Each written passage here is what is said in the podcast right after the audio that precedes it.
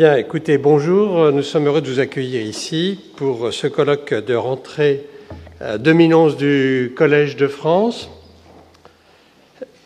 Newton disait que la nature aime la simplicité. Alors pourquoi? Pourquoi certaines galaxies sont-elles spirales, d'autres elliptiques? Pourquoi la queue du cochon est-elle tire-bouchonnée et non pas droite? Pourquoi avons-nous cinq doigts au lieu de trois? Pourquoi la Terre n'est-elle pas une sphère parfaite, mais ressemble plutôt à un fruit bosselé? Pourquoi une telle diversité chez les êtres vivants?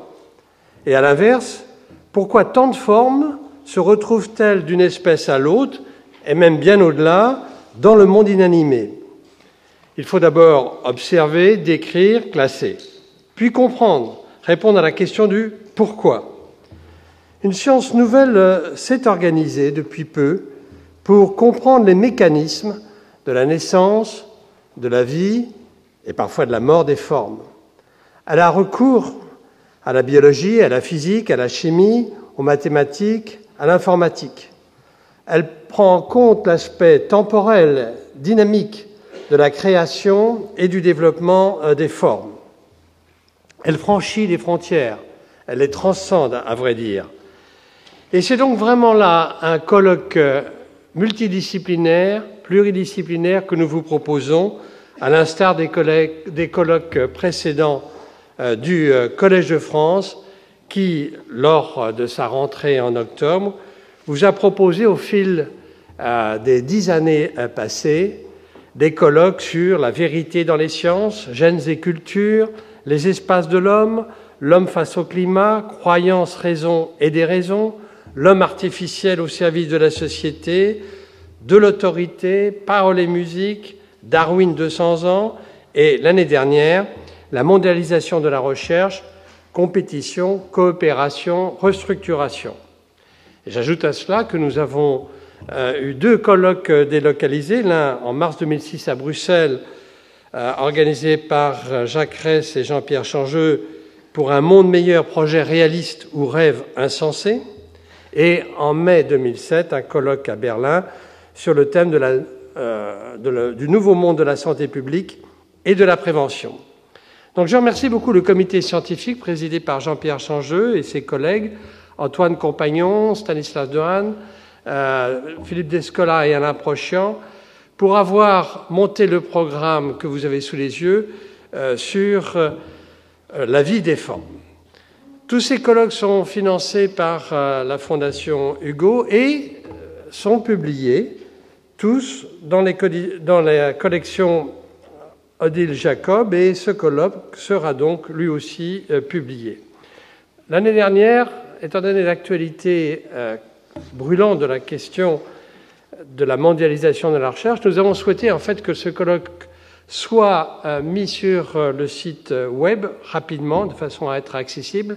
Et effectivement, nous avons vu qu'il avait été téléchargé en moins de deux mois par plus de 6000 internautes. Ce colloque sera lui aussi d'ailleurs transmis en vidéo dans quelques jours, puis disponible sous la forme de podcast, donc il pourra être téléchargé et pour la première fois, ce colloque sera traduit et interprété en anglais, puisque nous faisons un effort tout particulier à l'heure actuelle pour que l'essentiel des cours du Collège de France puisse être disponible non seulement en français, mais aussi euh, en traduction, en voix off, euh, en anglais. Voilà, je vous souhaite un, je me souhaite un, excellent euh, colloque sur la vie des formes et je laisse tout de suite la parole pour une introduction euh, par Jean-Pierre Changeux. Merci beaucoup.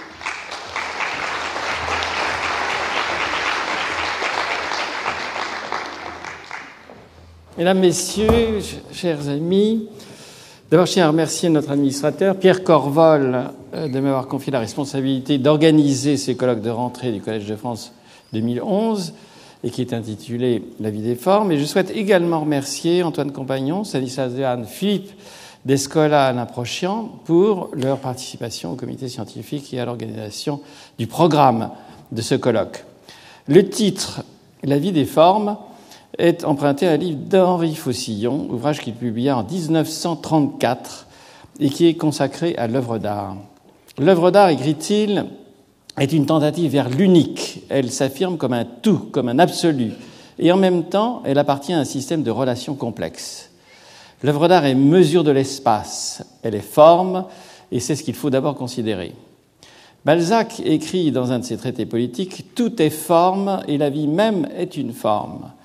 Non seulement toute activité se laisse discerner et définir dans la mesure où elle prend forme, où elle s'inscrit, où elle inscrit sa courbe dans l'espace et le temps, mais encore la vie agit essentiellement comme créatrice de forme. La vie est forme et la forme est le mode de la vie. Les relations formelles dans une œuvre et entre les œuvres constituent un ordre, une métaphore de l'univers. Fin de citation. L'organisation de ce colloque s'inspire de ces réflexions de Faucillon, mais s'inscrit aussi dans la réalité de ce qu'il pensait être, euh, disait-il, une métaphore. Après une première définition de la philosophie euh, chez Platon et Aristote de la forme, seront abordées euh, les définitions mathématiques de la forme, les origines physiques de la forme et de l'atome, puis euh, les premières formes de la vie, leur phylogénèse et pour les espèces supérieures, leur ontogénèse. Enfin, l'emboîtement des formes du cerveau euh, servira de transition vers les formes mentales et les formes sociales avant de conclure sur ce qui nous a servi de point de départ, l'œuvre d'art, avec euh, un débat et un commentaire qui, conclura ce colloque sur Fable, forme, figure d'André Chastel. Ce sera pour nous l'occasion de rendre hommage à André Chastel, qui nous quittait il y a un peu plus de 20 ans, le 18 juillet 1990.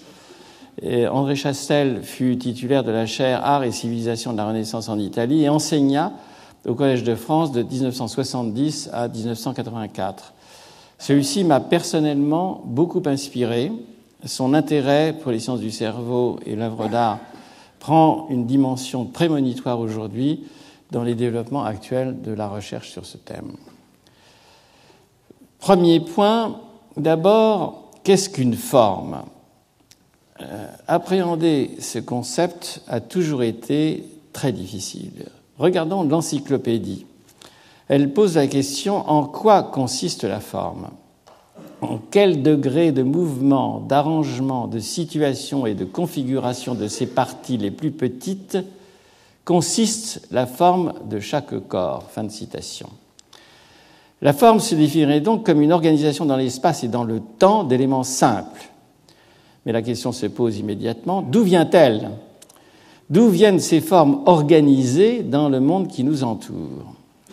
Quitte à être schématique, je distinguerai deux principales théories. Une première, je dirais, échappe au canon de la démarche scientifique, fait appel à la théologie naturelle de Platon, de John Palais ou de l'abbé Pluche. Elle propose que les formes sont des abstractions non matérielles, non physiques, extramentales, des essences. Celle-ci aurait été créée par un demi-urge ou un grand horloger, et elle serait distribuée selon Platon, hyper uranios topos, c'est-à-dire au-delà du ciel. Ces idées ressurgissent de nos jours chez les adeptes de l'intelligent design, chacun le sait. Une autre définition, particulièrement bien présentée par Armand Rickless et Jean Gaillon dans un récent ouvrage sur Darwin, relève de l'explication scientifique et se fonde sur une causalité historique. Elle consiste à décomposer le système, de quelque niveau que ce soit, en leurs parties et à identifier les régularités qui caractérisent, en les rapportant à des principes théoriques aussi généraux que possible. Nous sommes de retour aux atomistes de l'Antiquité, à Leucippe et à Démocrite, centré sur l'idée d'un principe de construction des formes et non la révélation d'une forme préexistante. En d'autres termes, l'apparition de formes vient, reprenant Démocrite, d'essais qui accrochent les atomes les uns aux autres selon une contingence gratuite. Cela conduit à un modèle général que je souvent présenté, ici qui est extrait de l'ouvrage avec euh, Alain Cohn, qui est un modèle darwinien de la genèse des formes. Le modèle ajoute une dimension de causalité historique, j'ai déjà mentionné. Le phénomène se situe dans l'espace et dans le temps au sein d'une série temporelle de causes et d'effets. Le modèle porte sur la transition d'un niveau d'organisation à l'autre. J'ai souvent insisté sur cette notion de niveau d'organisation qu'il s'agit de définir à chaque fois qu'on s'adresse au monde qui nous entoure et au cerveau de l'homme en particulier. Et euh, ce modèle pourrait s'appliquer quel que soit ce niveau. L'hypothèse est que la transition d'un niveau donné au niveau suivant requiert deux éléments, un générateur de diversité et un système de sélection. Le générateur fonctionnerait de la manière suivante. Les éléments se combinent entre eux de manière stochastique, des formes transitoires se construisent qui peuvent relever du niveau d'organisation immédiatement supérieur. Et il est important de souligner que ces formes s'engendrent à partir d'éléments déjà structurés et euh, venant du niveau sous-jacent. Il y a donc, dans ces conditions, vous le voyez sur ce schéma, production de variations darwiniennes. Le deuxième composant du système est un système de sélection qui stabilise certaines variations, les autres étant éliminées. Puis de nouvelles variations apparaissent avec, je dirais, télescopage, le terme est important, emboîtement de niveaux d'organisation successifs pour constituer les êtres les plus complexes que nous sommes qui existent dans la nature. Le troisième point, enfin, est que le modèle général de sélection fait intervenir une notion additionnelle, celle de fonction.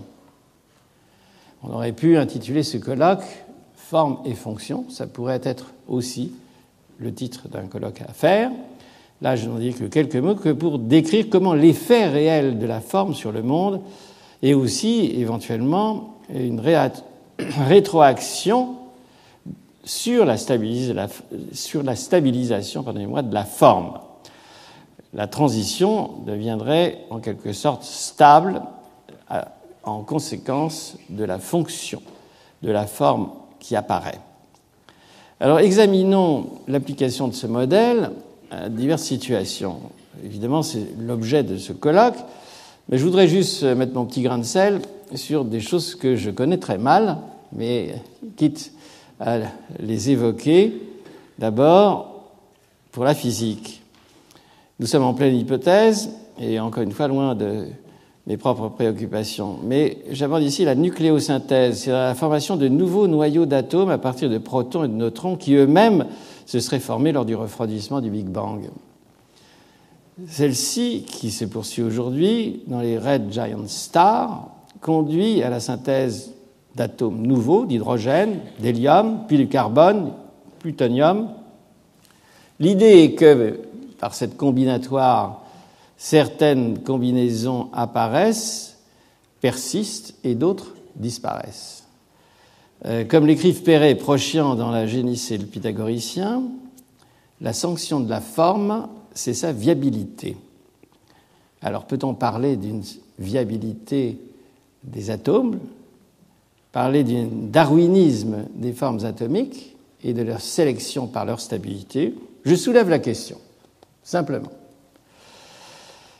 Après ces premières formes atomiques, euh, se poursuit euh, le rassemblage en molécules. Et Jean-Marie Laine était initialement prévu pour euh, participer à ce colloque et malheureusement, à cause de l'année de la chimie, il était retenu aux États-Unis et n'a pas pu être parmi nous. Il nous prie de nous en excuser. Mais ces images euh, montrent comment des formes moléculaires, puis supramoléculaires, ont pu apparaître sur notre planète et donner naissance aux premières formes de la vie, et Jacques Ress nous l'exposera. Je terminerai ces quelques mots d'introduction par euh, euh, des réflexions sur les formes du cerveau. le colloque précédemment organisé par Alain Prochian sur Darwin et l'évolution a illustré l'éblouissante diversification des êtres vivants avec, bien entendu, l'ADN comme générateur de diversité darwinien. il s'ensuit évidemment des processus de morphogénèse qui sont débattus par divers conférenciers aujourd'hui, par Alain Prochance lui-même. Mais je voudrais dire juste quelques mots au sujet du cerveau, qui est certes l'objet physique le plus complexe existant sur notre planète. Il s'agit d'un organe de régulation spécialisé dans le contrôle de l'organisme et de sa relation au monde et euh, qui euh, permet euh, d'accéder non seulement à l'univers des formes de la physique et de la biologie, mais celle qu'il construit lui-même, l'univers des formes mentales, sociales et culturelles. L'organisation du cerveau en réseau connexionnel est d'une complexité telle que, paradoxalement, l'Homo sapiens passe près de 15 à 20 ans, il semble que même encore à 20 ans, dans le cervelet, il existe une morphogénèse et qu'elle peut même se poursuivre chez l'adulte. L'Homo sapiens passe près de 15 à 20 ans pour construire son cerveau. Et il faut se dire que lorsque l'Homo sapiens est apparu dans les plaines d'Afrique il y a 100 000 ans, il ne vivait guère que 20 à 30 ans. C'est-à-dire que la sélection darwinienne a produit un organisme qui passe presque la totalité de sa vie, maximum la moitié de sa vie, à construire son propre cerveau pour utiliser ce cerveau un temps extrêmement bref. Mais euh, ces très longs développements de l'organisation cérébrale euh, ont des conséquences importantes puisque, euh, au fond, ils permettent au sein de notre cerveau une innovation importante, une évolution, ou plutôt une série d'évolutions internes à l'intérieur de notre cerveau. Bon, il y a eu évidemment, comme c'est illustré ici, euh, une évolution darwinienne au niveau de l'ADN chromosomique qui a euh, permis euh, d'évoluer de l'Australopithèque à l'Homo sapiens, mais il y a de multiples évolutions épigénétiques enchâssées au sein de notre cerveau qui n'altèrent pas la structure de l'ADN, qui peuvent modifier éventuellement la chromatine et qui portant sur le nombre des connexions, vous le voyez ici, au cours du développement que sur l'efficacité de ces connexions, principalement chez l'adulte. Il y aurait donc, euh, en quelque sorte, euh, pour expliquer euh, la singularité de l'espèce humaine, de son développement sur notre planète et de toutes les modifications qu'il a entraînées sur notre planète, il y aurait donc une sorte d'emboîtement euh, d'évolution darwinienne de forme neurale et de forme mentale, avec euh, évidemment là encore un générateur de diversité, ou plutôt des générateurs de diversité que vous avez pu voir sur le cliché précédent au niveau de la variabilité des connexions lorsqu'elles se forment, mais aussi dû à l'activité spontanée de notre cerveau. Et quand vous m'écoutez, votre cerveau est extrêmement actif, spontanément actif, et vous vous posez la question est-ce que ce que Changé me raconte est vrai ou faux? C'est tout ça, c'est de l'activité spontanée dans votre propre cerveau. Et il s'agit donc, dans cette activité spontanée que l'on peut observer ici, à la fois au niveau moléculaire, au niveau cellulaire et au niveau global au sein de notre encéphale, il s'agit évidemment d'utiliser euh, cette activité spontanée pour créer des formes et euh, ensuite les sélectionner. Par exemple ici, euh, cette euh, image qui illustre la possibilité d'un générateur de diversité de, de formes et leur essai et finalement leur sélection, par exemple, par un système de récompense. modèle qui avait été proposé avec Stanislas Dehaene il y a déjà quelques années. Alors je voudrais conclure en disant encore quelques mots sur euh, une procédure qui sera peut-être discutée pendant ce colloque, je voulais en mentionner, qui s'appelle les inférences bayésiennes et qui permettent de calculer ou de mettre à jour, de réviser la probabilité d'un événement mental, c'est-à-dire d'un état de connaissance. Alors cette procédure est utilisée en intelligence artificielle, en neurosciences, et euh, je voudrais juste très brièvement mentionner l'interprétation proposée par John Campbell, qu'il existe une homologie de principe entre mécanismes darwiniens et bayésiens, en particulier pour la production des formes mentales et spécialement des formes mathématiques par le cerveau. Donc euh, nous en débattrons dans les euh, heures qui viennent. Et je voudrais précisément terminer ces quelques mots en parlant des formes mathématiques et des formes esthétiques, question que nous avons abordée Alain Cohn et moi-même dans un long dialogue il y a 22 ans maintenant. C'est un bail. Et nous avons précisément débattu du modèle darwinien, dont j'ai parlé, et euh, je voudrais citer dans ce contexte euh, des objets mathématiques comme forme mentale sélectionnée par notre cerveau, Poincaré, qui nous avait précédé avec son ouvrage Science et méthode. Et dans le chapitre qu'il écrit sur l'invention mathématique, je cite Quels sont les êtres mathématiques auxquels nous attribuons ce caractère de beauté et d'élégance? Et il poursuit Parmi les combinaisons en très grand nombre que le moi subliminal a aveuglement formées, celles dont les éléments sont harmonieusement disposés, la bonne combinaison pénètre dans le champ de la conscience. Une illumination subite envahit l'esprit du mathématicien. Et selon lui, il existe une sensibilité esthétique spéciale qui joue le rôle du crible délicat. Les combinaisons utiles, écrit-il, ce sont précisément les plus belles. Voilà un thème de réflexion. Je ne fais que poser des questions, je n'apporte pas de réponse. Et ce pouvoir déraisonnable des mathématiques, dont on parle beaucoup, euh, serait-il euh, la conséquence d'une évolution mentale que Poincaré compare lui-même à l'atomisme d'Épicure et la résultante de tous ces multiples essais et erreurs dont le mathématicien ne fait jamais cas? Il ne cite que les combinaisons qui réussissent et qui parfaitement s'adaptent au monde extérieur. Tout cela fait que nous possédons dans notre cerveau euh, des dispositifs euh, passionnants qui nous permettent d'appréhender les formes mathématiques et les formes esthétiques et voilà une des nombreuses questions qui suscitent le débat sur la vie des formes et qui est maintenant ouvert. Je vous remercie.